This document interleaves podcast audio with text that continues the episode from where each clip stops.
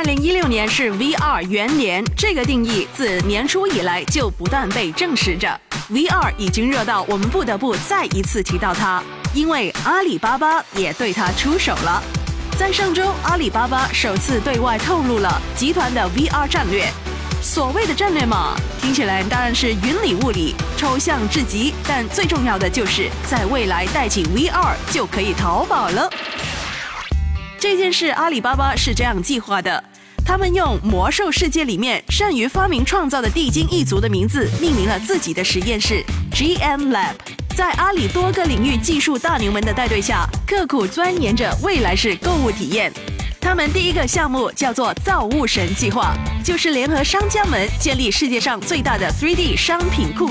工程师们目前已完成数百件高度精细的商品模型，说白了就是阿里先会搭建好 VR 基础平台和软件工具，商家们就能够轻松建设自己的个性化 VR 商店了。扎克伯格现身世界移动大会，为 Facebook 和三星联合发布的 Gear VR 头盔站台，并宣布成立 VR 社交团队。谷歌与《纽约时报》合作，向超过一百万订阅用户赠送纸板 VR 眼镜。而早先，英国《金融时报》也爆出，苹果正秘密组建 VR 研究团队。Oculus Rift 推出的五百九十九美元的设备，十四分钟内售罄。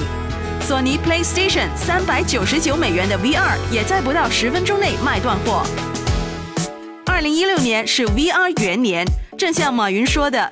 我们在经历的这个技术革命，是在释放人的大脑。未来三十年，整个变革会远远超出大家的想象。My FM，My Tagic。